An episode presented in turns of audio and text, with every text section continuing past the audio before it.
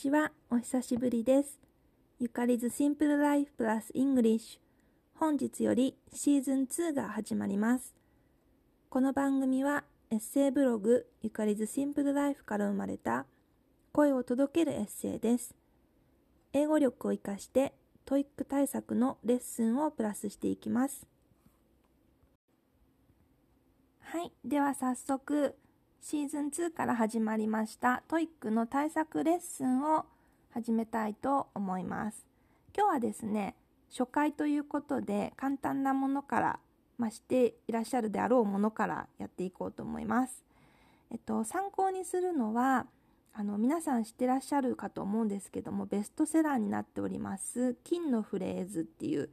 あの TOEIC の対策本を参考にやっていこうかなと思います。えっとまあ、この本はですねレベル別に出る単語とかフレーズが並んでいるので、まあ、毎回そこからちょっとずつご紹介単語をしてでまああの私なりの解説をつけてご説明していこうかなと思います。よかったら聞いてみてください。えっと今日はですね3つご紹介します。まず最初の2つなんですけども following ですね。と2つ目が refer この2つは TOEIC を勉強したことのある人なら必ず知っております。なぜかというと、えー、問題文に出てます。こんな感じです。Question 4 through 6 refer to the following conversation. Question 問題4から6は次の会話に関するものですっていう意味ですね。えーまあ、following っていうのが次のっていう意味で、えー、refer to っていうのが、まあ、何々に関する言及するっていう意味の単語になります。まあ、フォローはあの、まあ、最近よくツイッターとかでもフォローするとかそんな感じで使うので皆さん知ってるかなと思うんですけどあの e ガールズが昔出した曲で「Follow Me」っていうあの、follow me, follow me っていうやつなんですけど、あの、あれがあったかなと思うので、あれはあの、決まり文句で、私についてきてねっていう意味になります。はい。で、えっと、refer っていう単語は、あんまりなんか、日本語でも、うーん、難しいっていうか、よく使うんですけど、日本語でもなんか参照するとか言及するとか人を紹介するとかちょっとなんか分かりにくい単語なんですはあるんですけど、えっと、リファレンスブックとかっていうと、えっと、参考図書っていう意味でこう辞書とかっていう意味を指します。で、えっと、卒論とかなんか文章文献の一番最後に参考文献一覧とかっていう風に載ってる時はリファレンスブックじゃなくて、えっと、ビビビブリオグラフィーっていう単語を使うんですけど、これは全然覚えなくてもいいです。なので、まあ、following と refer をちょっとね、あの、鳴らし運転程度に今日は覚えていってください。で、もう一つは、available っていう単語です。available は、まあ、意味としては、うん、入手できる、利用できる、購入できる、手が空いているっていう意味ですね。で、まあ、この手の空いているってていう意味結構使いますね。で、えっと、まあ、今夜空いてるとかっていう時はフリーでいいと思うんですけど、Are you free tonight? とかっていうふうに聞く。Yes, I'm free って言えばまあ空いてるよっていう意味ですね。で、もう一つ、あの、例えばデートに誘いたいんだけど、いつがいいかなとかって言った時に、I'm available っていう言い方があります。それは、あの、デートの時間あるよとかいつでもいいよっていう意味を指すんですがなんか辞書をこの度皆さんにあのこういうレッスンをするにあたって辞書を引きましたらなんかこの「I'm available」って普通にこういつでもいいよっていう意味も取れるしなんかもっと際どい意味になることもあるって書いてあってもっと際どい意味ってどういう意味なんだろうと思って、これがあの机の上での勉強の限界といいますかそれはもしかしたら朝まで OK っていう意味なのかなとか、うん、ちょっとねあの私もわからないんですけどあのアベラボーにはそういう意味もちょっと際どい意味もあるということを覚えておいてください。はい。以上フォロー w i n g 続いてリファー言及するアベラボー手が空いているというような意味で使います。ぜひ使ってみてください。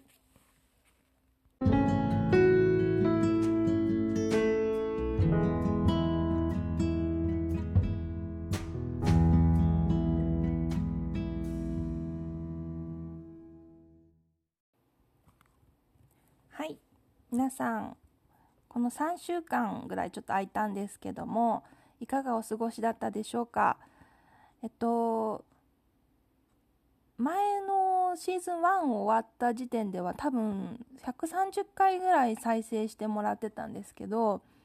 なんだかんだで今150回を超えてましてなんか皆さんちょくちょく来て聞いてくれてたんだなと思ってすごく嬉しかったです。ありがとうございます。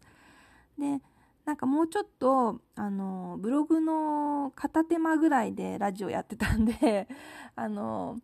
なんか直前にバババって準備してやってて、まあ、それはそれで楽しかったしあの聞いてくださってる方もいたんですけどなんかもうちょっとこうあの1週間かけてちょっとずつ自分が勉強するみたいな感じでこう授業の準備するみたいな感じでや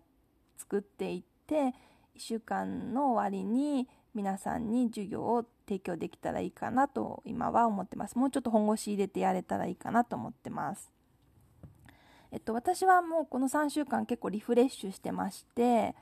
まあ、1人で映画行ったり友達と10ヶ月ぶりにようやく、まあ、ズームとかしてたんですけど直接会ってお話ししたり、まあ、ちょっとあのデートに行ったりとかしてましたうんでなんかそのデートに向けてネイルサロンにすごい久しぶりに行ってで今なんかジェルネイルが主流なんですよね。でポイントも溜まってたのででそれでやってもらおうと思ってあのピンクをあまりなんか奇抜なの嫌だったんでピンクベースにして人差し指にブラウンで、えっと、薬指にピンクのラメってちょっと色を変えてみたんですよね。でえっと、ブラウンも最初このブラウンにしてくださいって言ったらあそれはちょっと2色混ぜてマーブルで作ってるのでできこのプランじゃできないんですよとかって言われてあじゃあこっちにしよしますって言って単色のあの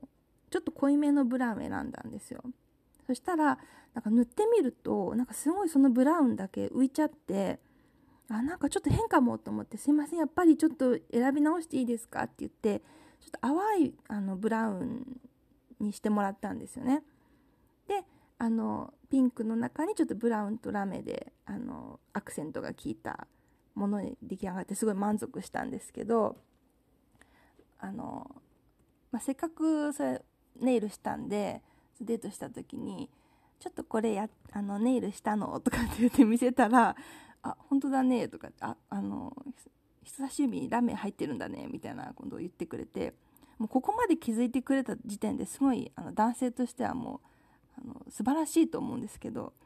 あの私ねもうちょっと性格が姉のひねくれてるので あの言わなかったですけど「あそうなんだよ」とかって言わなかったですけどこのブラウンにも気づいてほしかったなって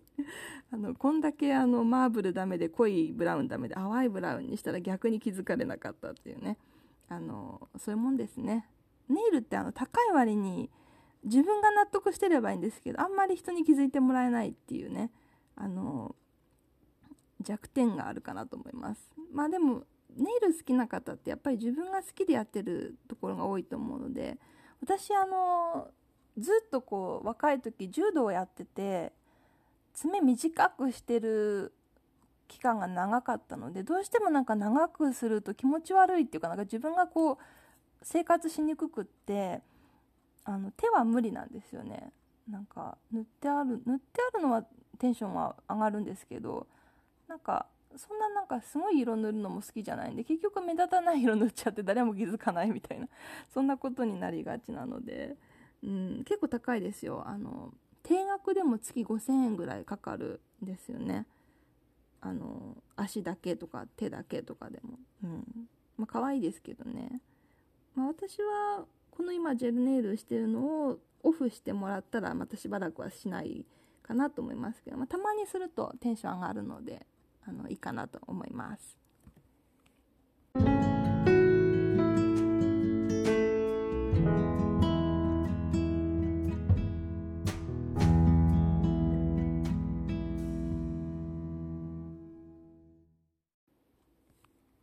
はい。ではいかがだったでしょうか？まあ、シーズン2から TOEIC の対策というふうにあの英語っていうぼやっとしたもんじゃなくてちょっと TOEIC に特化して対策をしてみようかなと思います。まああのこう指標の一つっていうかやっぱり需要が高いかなと思いましてあの、まあ、ビジネスとかプライベートでも、うん、 TOEIC を使っ英語力を上げたいっていう方が多いかなと思ったのでやってみました。えー、私は個人的なことを言うと大学1年生の時点でだいたい600点台後半取れるぐらい英語得意だったんですけど、まあ、留学とか毎日大学でも英語が専門だったので勉強して大学4年生の時点で880点が最高点ですねプラス200点ぐらいいきましたでもね100点上げる200点上げるっていうのは結構あのな勉強しないとなかなか上がらないし、まあ、上がったら上がったでやっぱ全然飛躍的に英語力伸びるのでやりがいあるかなと思います。なんかこう英語で何をしたいかとかって言われるとあの若い頃は難しくてなかなか分かんなかったんですけど、まあ、今思うと、まあ、別にその英語で何したいとかってこう専門を特に言えなくってもなんか国の外に出たりとか、まあ、こっちに来てくれてる人もいると思うんですけど、まあ、いろんな人とこう交流して自分の言葉で話して聞いてくるっていうことがこう仕事とかプライベートとかっていう面でこう具体的に何っていうわけじゃないんですけど、まあ、基本的な価値観を作る時に特に若い頃はあの良かったかなと思ってます。で、まあ、私自身もあの今よりもう一レベル上がる英検で言えば1級を目指したりとか TOEIC で言えば900点台目指したりとかっていうとこの努力もやることでなんか見えてくること新しいこう見え方もあるかなとも思いますし今ある自分ができるものをあの次の人にこうバトンタッチしていくというかこう多分その私が英語やってる間に他の専門とかを極めた人って多分国内にいっぱいいると思うんですけどそういう人たちが海外に出たいと思った時にお手伝いできたらあの嬉しいなと思ってやってます。はい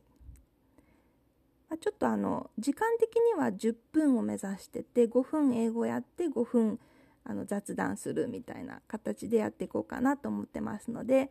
えー、まあ、今日は来てくださってありがとうございました。またあの一応1週間に1回ぐらいのペースで10分やっていこうかなと思いますのでまた来週もよろしくお願いします。えー、SNS の方であのコメントなどもお待ちしております。はい、では今日はありがとうございました。バイバイ。